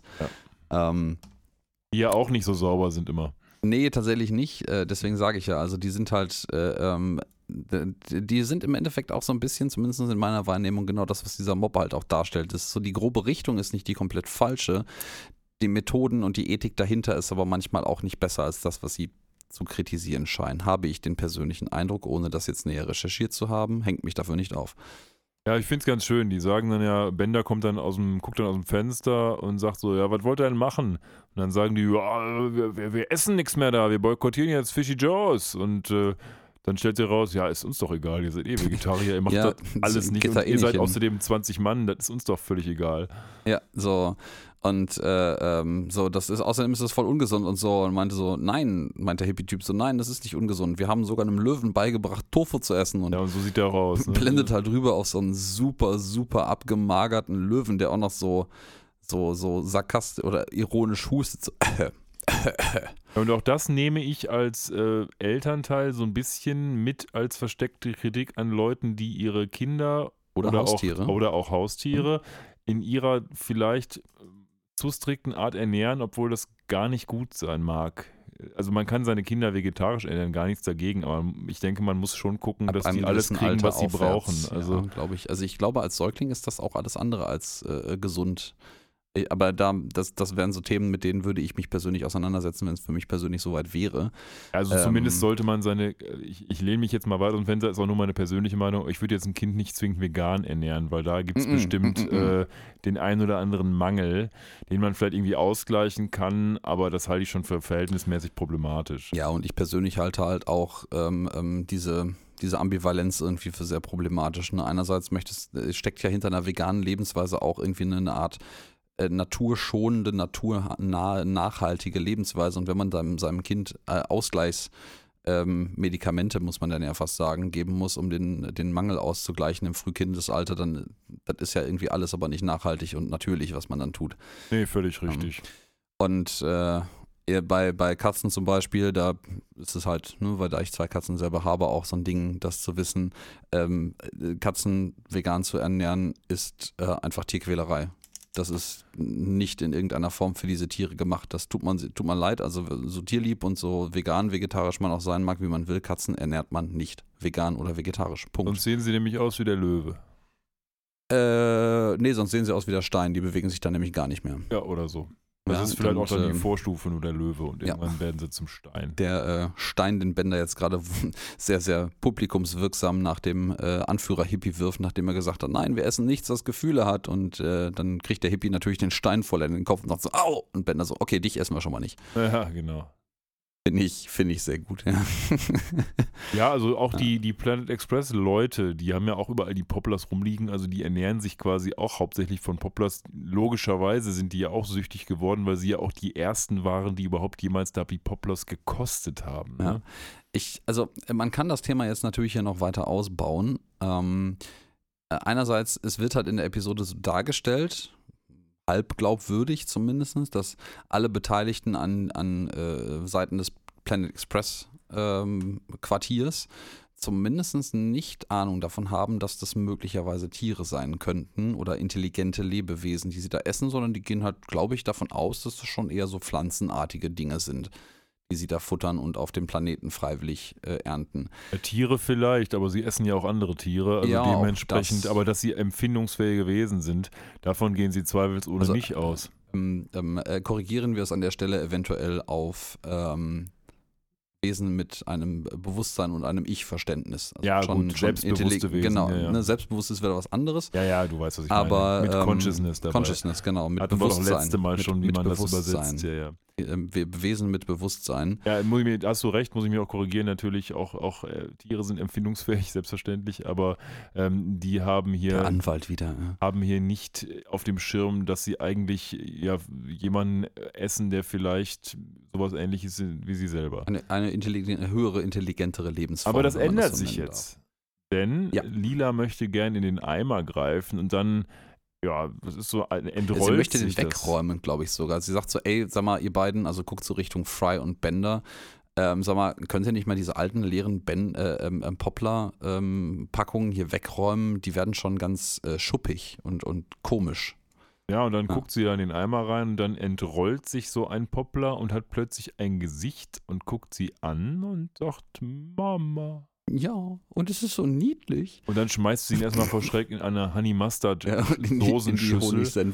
Der schwimmt dann da so lustig drin rum. und lacht irgendwie. Das hat mich so ein bisschen irgendwie an das, ähm, ich, das, das, nicht das Kind aus dem Simpsons, aber irgendwie, das hat so ein Simpsons äh, äh, äh, Ralph so ein bisschen. Ja, ja, ja, ja, genau, so, ein- so ein Mhm. kindliches, über, überschwängliches Lachen und Keckern.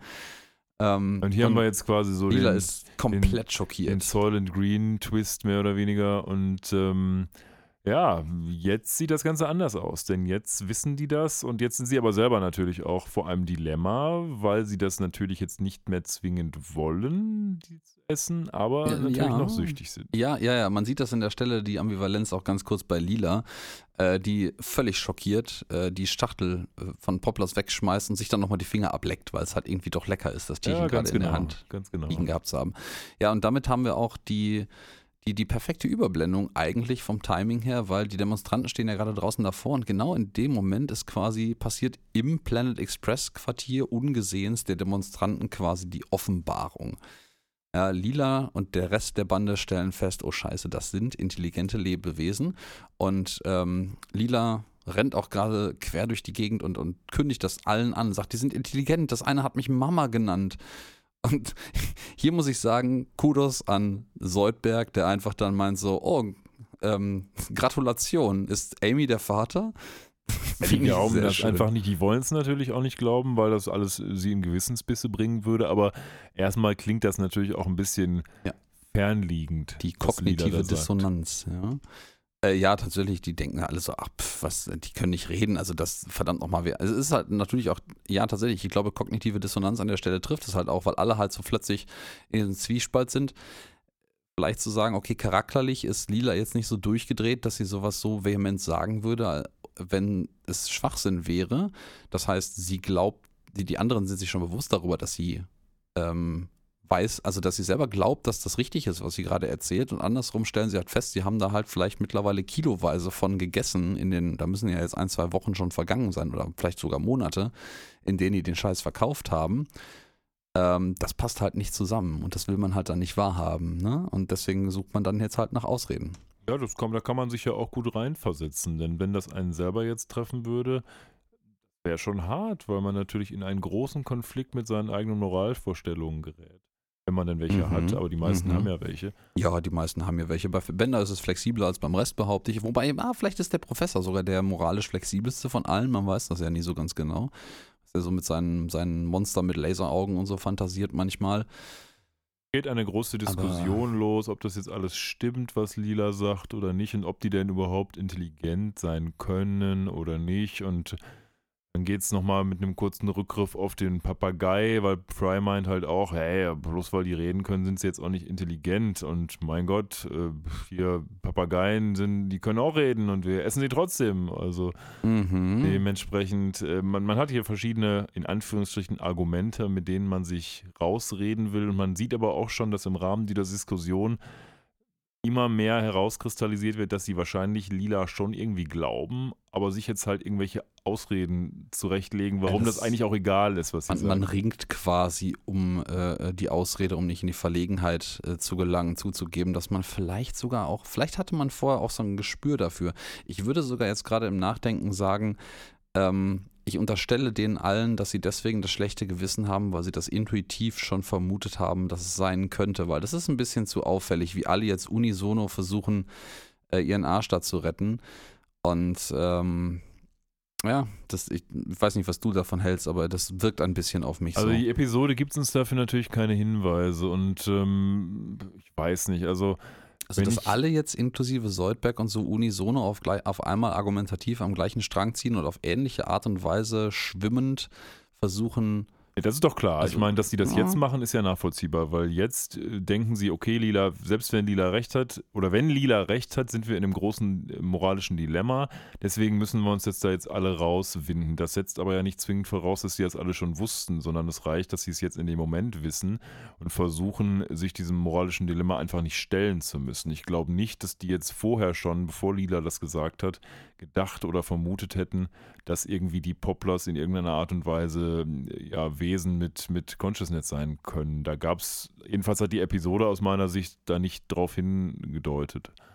Nee, mir, mir fiel es noch ein bisschen auf, also äh, weil ich finde halt schon, dass es auffällig ist, dass jetzt auf einmal alle in diese Richtung argumentieren. Aber gut, das, da kann man, ich gebe dir recht, es gibt ansonsten keine Anhaltspunkte dafür und es wäre einfach eine Möglichkeit, das zu interpretieren, dass jetzt alle auf einmal an einem Strang ziehen. Ähm, was ich gerade noch erwähnen wollte, du hattest vorhin einmal äh, angeschnitten, der Rückgriff mit dem Papagei. Weißt du denn, äh, worauf das ein Rückgriff war tatsächlich? Ich denke doch auf die Episode, wo Fry diesen Papagei auf die Uhr verfolgt, oder? Mm, Ja und nein. Ja, doch, stimmt. Das ist die, die, Chris, die Christmas-Episode, wo Ja, er den genau. Papagei, den er, glaube ich, als Geschenk machen möchte, Lila verfolgt. Genau. Ja. Und äh, der wird dann als äh, Höhepunkt der Episode von äh, Santa Claus abgeschossen und landet dann anschließend auf dem Teller. Genau, genau, da Genau, schließt und wird dann halt der gegessen. Kreis. Ja. So, und das, genau, das ist auf die Weihnachtsepisode äh, äh, gemünzt, was er hier sagt. Auch schon wieder was her, seit wir die besprochen haben. Ja, und dann wird so ein bisschen der Papageientrick noch ein bisschen ausgebaut, indem äh, ja, Fry dann quasi äh, Bender kopi äh, kopiert, weil Bender sagt so like Fry und Fry sagt like Fry, like Fry. Man wusste ja in dem Moment, wo Fry sagt, naja, bloß weil es redet, ist es nicht intelligent, dass er eigentlich sich selber meint. Natürlich auch das, ja. So. also er selber meint sich selber nicht, aber die Schreiber meinten, dass er sich selber meinen soll. Dann kommt eine Szene, in der ich finde, haben wir ein großes Foreshadowing auf das, was wir jetzt in der restlichen Episode. Denn Mhm. dann möchte der Professor, möchte das, das Brain dissecten von diesen Er, Viechern. er, er ist direkt wieder der creepy Wissenschaftler, der meint so, es gibt nur eine Möglichkeit herauszufinden, ob es ein intelligentes Lebewesen ist. Man Und- müsste sein Gehirn auseinanderschneiden. Dann wird der Poplar ganz, ganz aufgeregt und sagt eben, no, Mama, stop Grandpa. Und da hat es plötzlich Arme. Und ich finde, spätestens jetzt an diesen Armen, die mit so kleinen Ringen behaftet sind, Mhm. kann man doch eine Mhm. deutliche Ähnlichkeit zu dem erkennen, wo die Poplars denn dann originär herstammen. Ne? Ja, ja, ja. Das werden wir jetzt ja auch in gar nicht allzu ferner Zukunft erfahren, wo die nämlich eigentlich Und herstammen. das ist auch nicht der einzige Hinweis übrigens. Der zweite Hinweis ist nämlich auch der Name, finde ich so ein bisschen. Denn wenn man das mal ein bisschen prononcierter ausspricht, dann sind es ja Poplars. Aha, aha, Foreshadowing, Foreshadowing. ja, ähm, wir äh, springen dann allerdings noch in ein paar Szenen, äh, wo jetzt äh, die Planet Express Crew tatsächlich maßgeblich äh, an den Demonstrationen gegen Fishy Joes und das Poplar Imperium beteiligt sind äh, und, und in diversen äh, Szenen halt versuchen, Leute daran zu hindern, das zu essen und zu sagen, boah, das ist nicht gut. Fry kettet sich hier noch an die Tür für einen Fishy Joes an. Schade für ihn ist, das ist eine Drehtür und das ist nicht ganz so effektiv, was er da tut, aber da sind wir ja alle gewöhnt. Und ähm, ich finde die Szenen ganz wichtig, weil sie zeigen, dass äh, die, für, ähm, die, die Planet Express Leute dann doch einen gewissen moralischen Kompass haben. Selbst Bender. Selbst Bender, Selbst Bender macht ja erstaunlicherweise. mit, ne? ja, genau. Und äh, welche, die Frage, die ich mir allerdings stelle, ist, äh, das scheint ja so, als hätte entweder das Planet Express Schiff mit seiner Crew schon ordentlich vorgeliefert, dem, dem äh, Bedarf nach, oder aber es gäbe mittlerweile andere Supplier, die dort abgrasen und, und ernten. Weil Letzteres, ne? die, das, da- die sind ja literal diejenigen, die bisher die Lieferanten waren, die den Deal mit, mit Fishy Joe gemacht haben.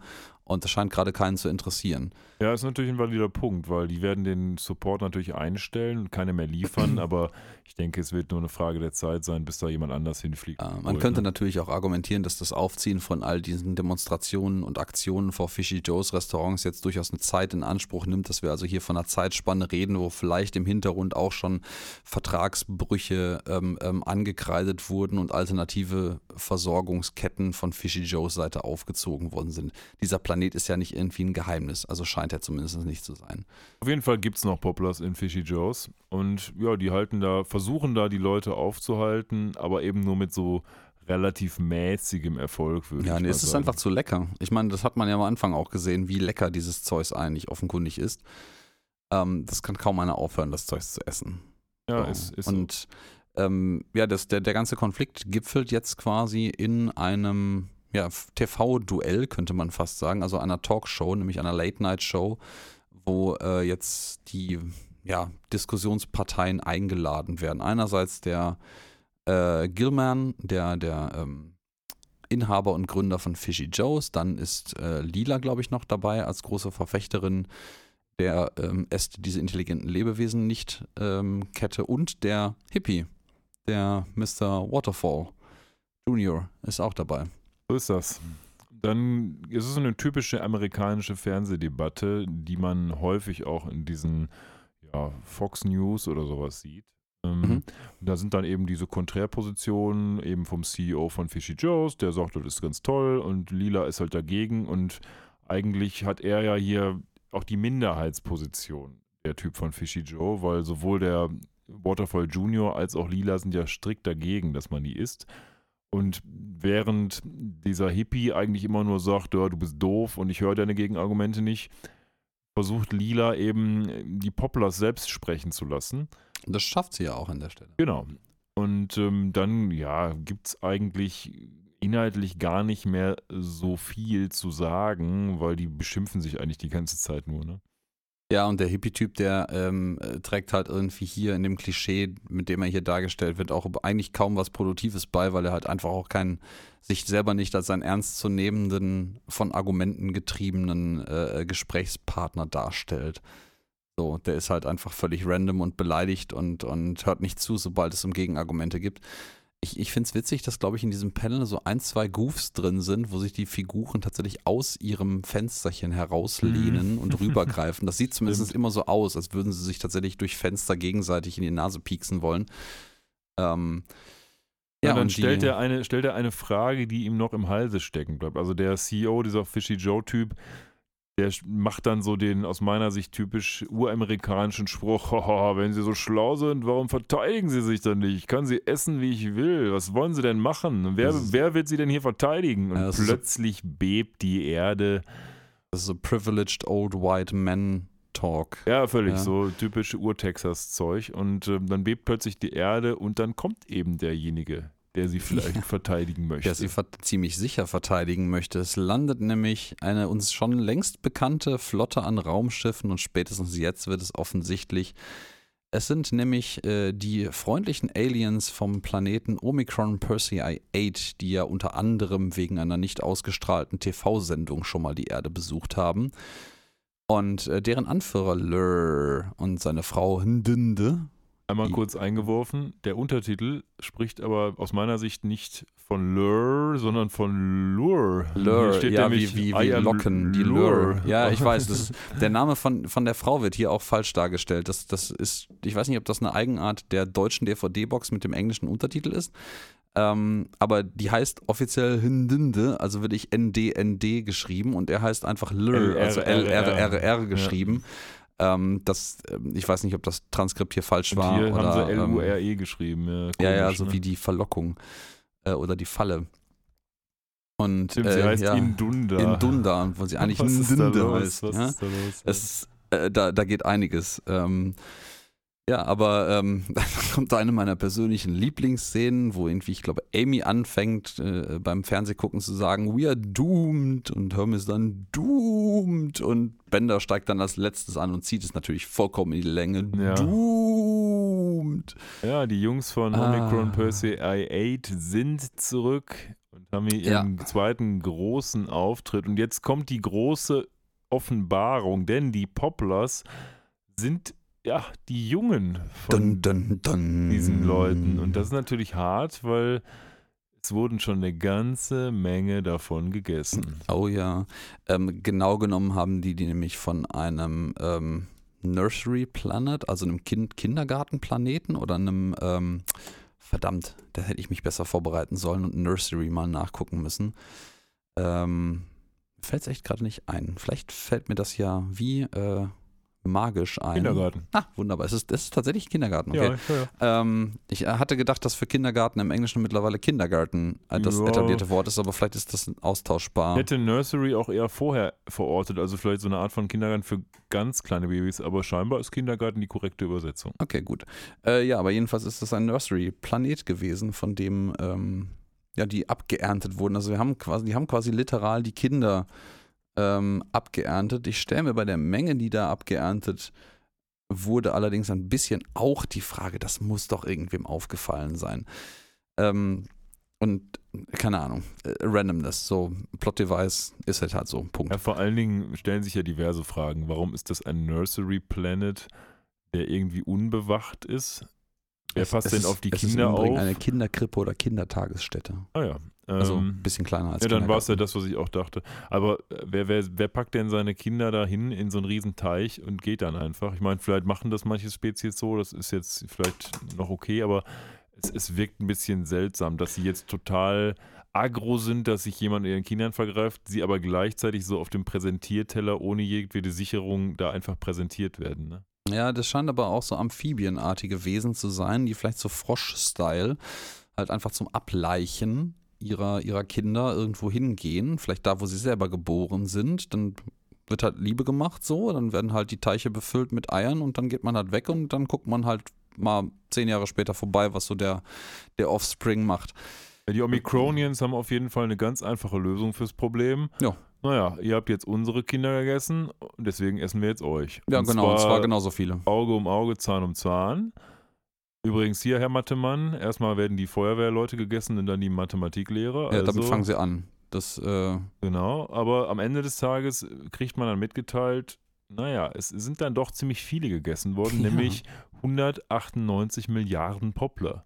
Ja, das ist immer wieder der Part, der mich so ein bisschen abfuckt im Englischen, weil es den Begriff Milliarden, die, also Millions, Milliarden nicht gibt, sondern es direkt Billions ist, aber es im Deutschen auch Billionen gibt, was im Englischen dann aber noch eine größere Fantastilliarden. Fantastilliarden, ja. Ja. Äh, ähm, ähm, Gajillion Dollars, keine Ahnung.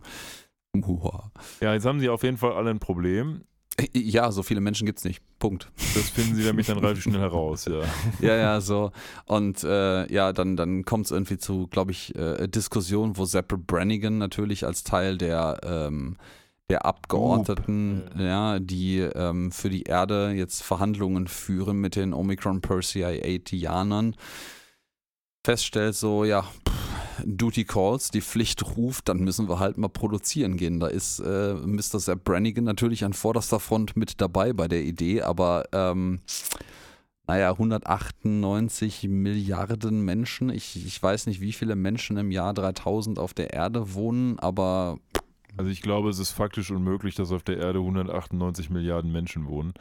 Ähm, da Ja. reicht der Platz einfach nicht für. Und äh, Das, wären, das wäre eine riesige Großstadt, glaube ich. Und weil ich weiß nicht, ob auch das ausreicht. Na doch, das könnte hinkommen. So. kannst ja gar nicht ernähren. Aber ja. n- nein, also auch im Jahr 3000 nicht. Also so viel Vorsprung an Nahrungsmittelproduktion kannst du gar nicht haben. Außer du bist irgendwie bei Soul and Green angekommen. Was wiederum, ja, vielleicht. äh, Lassen wir das.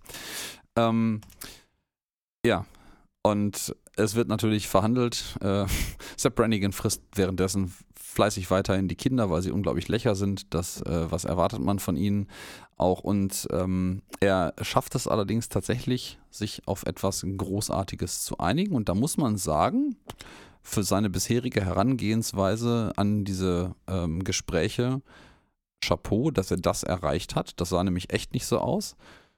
Er hat erreicht, dass nur ein Mensch gefressen werden soll, nämlich die Person, die das erste Kind gegessen hat, also die quasi den, den ähm, ähm, Patient Zero, könnte man vielleicht auch sagen.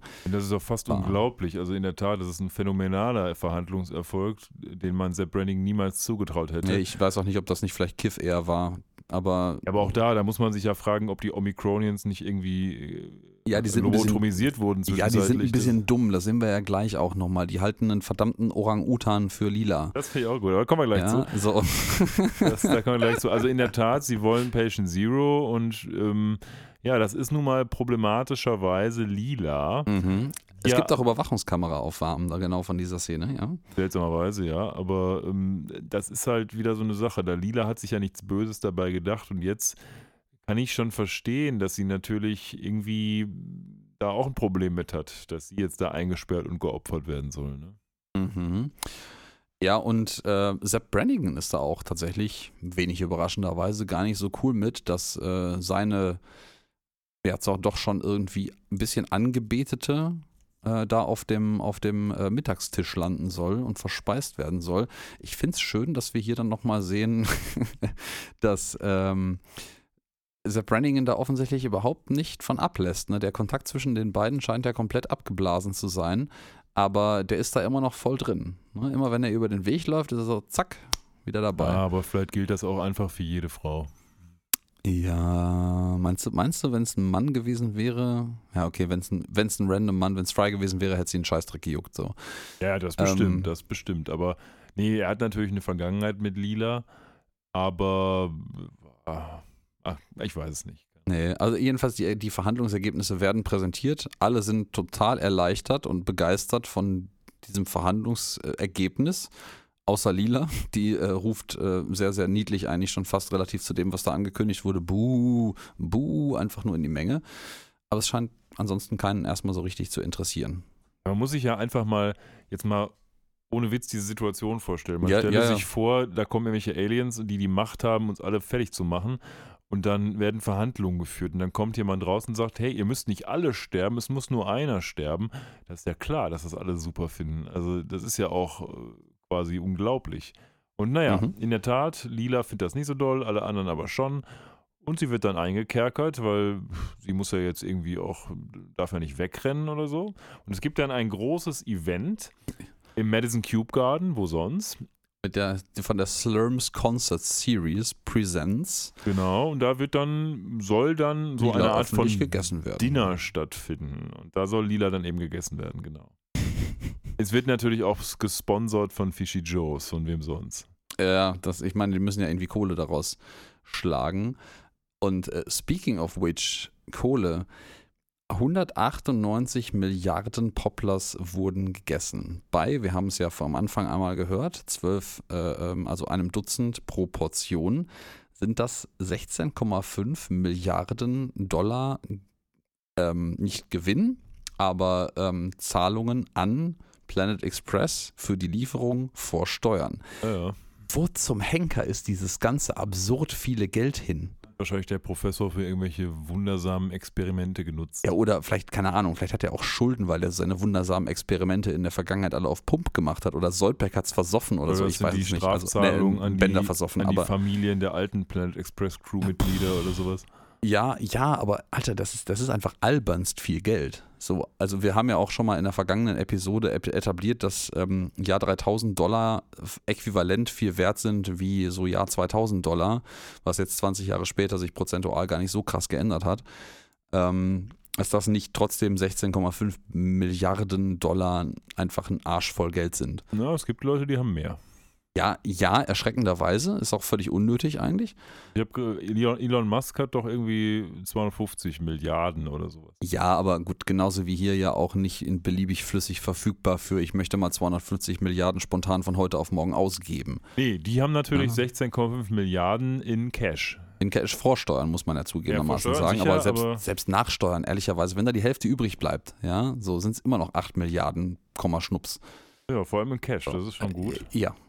Ne? Ja, gut, also auf jeden Fall sitzen sie jetzt, die beiden äh, Fry und Bender sitzen quasi vor dem Zirkuswagen, in dem sich Lila eingekerkert hat. Und äh, ja, sie ist halt mega agro und sagt halt, ey, ganz ehrlich, ihr habt das genauso gegessen und ich bin jetzt bloß, weil ich die Erste war und das auch noch aus einem Grund, weil ich euch eigentlich nur helfen wollte, werde ich jetzt hier geopfert.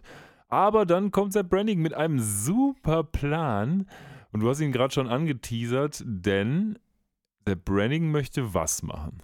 Ja, Sepp Brannigan möchte einen Orang-Utan oder, um den Hippie zu zitieren, einen Orangutan ähm, Giant Hideous verkleiden. Ape. Ja, einen riesigen, riesigen, äh, ähm, lächerlichen, nicht lächerlich, hideous ist äh, ähm, absurden oder sowas.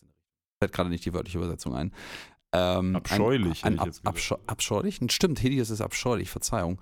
Ähm, äh, Affen äh, umdesign und äh, Kiff äh, schreitet auch schon zur Tat, indem er anfängt, dem Affen die Haare lila zu färben. Äh, und äh, kleben ihm dann so eine aus, wahrscheinlich aus eigenem Fell ausgerupfte Augenklappe auf, damit er nur noch ein sichtbares Auge hat und designen den halt irgendwie so um, dass er für die Aliens halt irgendwie aussieht wie, wie lila. Und ich sag mal, für so ein Äffchen haben sie gar keinen so schlechten Job abgeliefert. Ähm, Ja, das finden ja so auch kleine später- Stiefelchen angef- angezogen und alles. Das ist schon ganz niedlich. Finden ja auch später die Aliens. Die sitzen nämlich dann, dann am Tisch und sagen schon, boah, wir haben jetzt auch mal langsam Hunger. Und naja, am Ende des Tages wird eben der Orangutan ähm, Ja. serviert.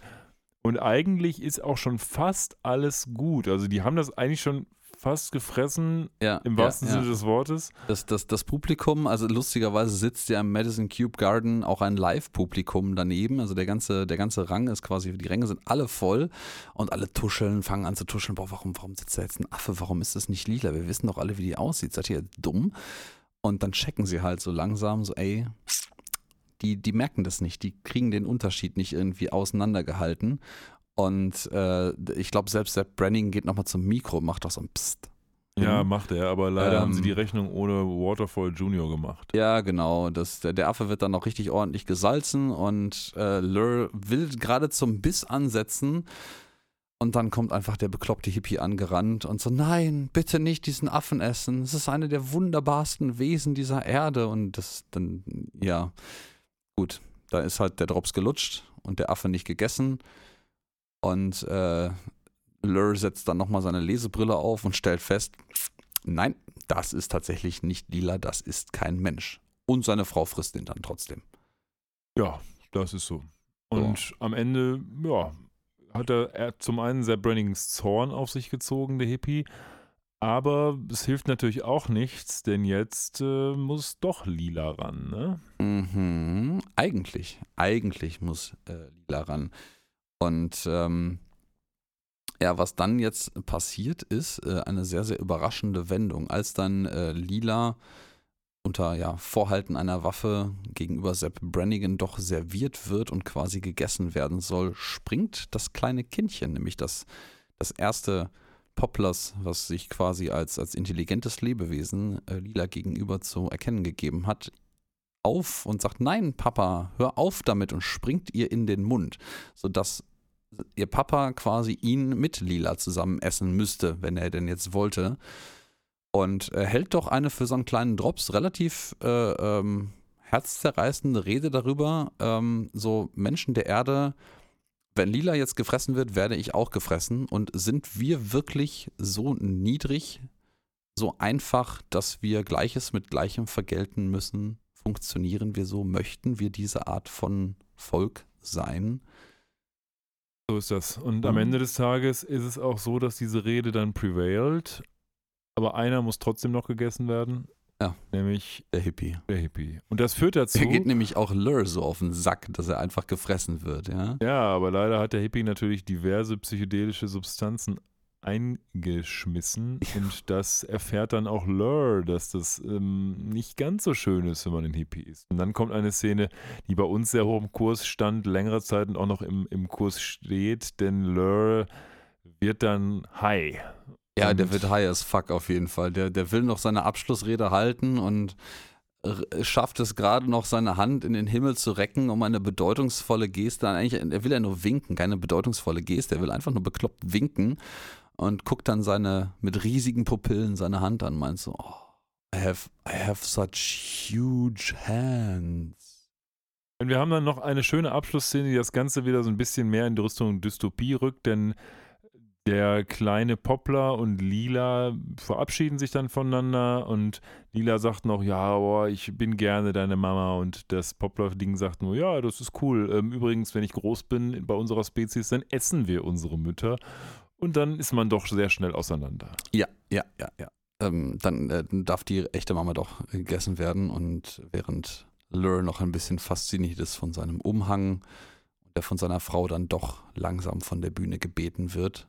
Ähm, ich finde es im Übrigen schön, dass alle von den Omicron Perseid-Janern hier wie so ein Tanz der Vampire ihren, ihren Umhang so Ja, oder so wie so ein, wie so ein Darkwing Duck oder, oder äh, Batman vor den, vors Gesicht ziehen und nebeneinander synchron von der Bühne laufen.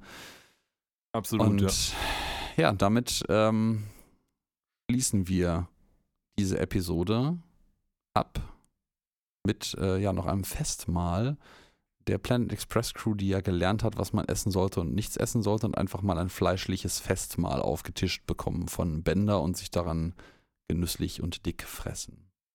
Ja, dann gehen wir wie so eine, in so einer schönen Weihnachtsepisode aus dem Fenster raus und dann sehen wir auch schon die Executive Producers und sind durch Ja. mit unserer Wir Poplars-Episode. sind, wir sind durch. Ich habe tatsächlich aber noch zwei Trivias, äh, die ich gerne einwerfen würde. Das haben wir jetzt gar nicht näher erwähnt. Das ist tatsächlich die erste Episode, mittlerweile in der zweiten Produktionsstaffel, möchte ich anmerken, in der Fry und Lila das erste Mal mit ihrem Vornamen angesprochen werden, beziehungsweise Lilas Vorname überhaupt das erste Mal offenbart wird. Ähm, ich muss auch zugeben, in meiner eigenen Wahrnehmung heißt Fry auch Fry mit Vornamen und Lila Lila mit Vornamen. Ja, aber stimmt. eigentlich ist es Philip J. Fry, das wussten wir ja auch schon länger, aber er wurde noch nie so wirklich genannt.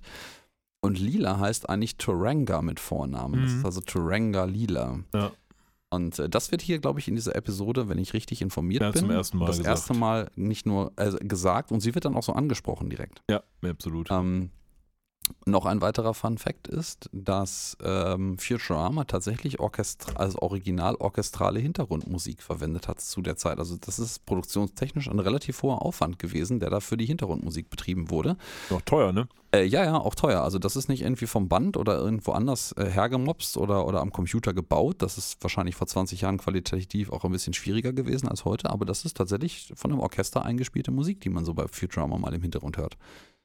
Denkt man manchmal gar nicht, ne? Nee, Aber nee, das hat mich auch total überrascht, muss ich sagen. Und äh, die, die mutmaßen dann, bei welcher anderen Sendung denn zu diesem Zeitpunkt sowas noch existiert und ringen irgendwie quasi um andere Beispiele, also Serien, die sich das leisten können. Sie landen irgendwie bei Jackass, aber sind sich dann relativ schnell einig, dass Jackass überhaupt keine orchestrale Musik im Hintergrund hat. ich denke, das hat Star Trek aber noch gemacht zu dem Zeitpunkt, weil zumindest Vermute auch, Voyager ja, lief ja. noch, Ja, ja, ich, ich glaube, bei, bei Star Trek ist es durchaus realistisch. glaube ich schon. Ähm, ja, in diesem äh, Sinne schließen wir jetzt auch den Bogen zum Ende der Episode, wo wir mit Star Trek-Anspielungen angefangen haben. Äh, enden wir jetzt äh, mit Star Trek-Erläuterungen und ja, was sagst du denn? Wie ist denn so deine Meinung zu dieser doch für uns sehr äh, erinnerungsträchtigen Episode? Also ich habe mich drauf gefreut, sie zu sehen, schon seit wir angefangen haben. Und ich Oh muss ja. auch sagen, dass es mich nicht enttäuscht hat. Ähm, ich finde, die Episode ist auf vielerlei Ebenen sehr, sehr sehenswert. Zum einen ist es einfach eine sehr kurzweilige Episode, die einfach Spaß macht, die auch nette Gags hat. Zum anderen, das habe ich ja schon einfließen lassen, ist es aber auch so, dass ähm, man hier nicht mit der absoluten Moralkeule beschmissen wird, sondern wir einfach eine Geschichte haben, wo man nicht so hundertprozentig sagen kann, wer ist denn jetzt der Gute, wer ist denn jetzt der Böse, man aber trotzdem eine gewisse Botschaft mitnimmt und wahrscheinlich wurde das ja auch im Rahmen dieses Environmental Awards dann, sag ich mal, so gesehen und deswegen wurde der Award dann verliehen. Das haben sie einfach gut hingekriegt. Das ist eben nicht die He-Man-Episode, wo hinterher Ramman dir sagt, es ist übrigens blöd, mit dem Kopf gegen die Wand zu hauen, sondern es ist so eine unterschwellige Episode, die auch, glaube ich, gar nicht so moralisch unbedingt daherkommen will, es aber gleichwohl tut. Und das sind die besten Episoden und man hat in jede Richtung hier einen Hieb, sei es auf irgendwelche Demonstranten, sei es auf irgendwelche Kapitalisten. In jede Richtung gibt's, wird hier ausgeteilt und keiner wird verschont. Und das kann sich die Episode aber auch leisten und das steht ihr auch ganz gut, finde ich. Und insgesamt bin ich also sehr zufrieden mit unserer heutigen Episode und würde dementsprechend neun von zehn Poplars verteilen.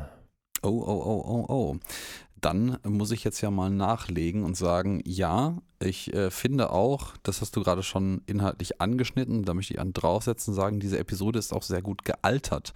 Ähm, ich hatte in der Vergangenheit mit einigen diesen Episoden, die bei uns durchaus auch schon ähm, erinnerungsträchtig sind, so manchmal das Problem, dass ich das Gefühl hatte, die sind, die haben die Zeit nicht so ganz gut überstanden, weil die irgendwie langweiliger oder müßiger sind, als sie damals wirkten. Äh, die hingegen überhaupt nicht, ähm, auch wenn ich so mit Blick auf meinen Notizzettel festgestellt habe, so richtig, richtig viele Hintergrundinformationen, also auch so, so Referenzen auf Populärkultur, gab es hier gar nicht so sehr, bis auf die, die allgegenwärtigen Star Trek-Geschichten.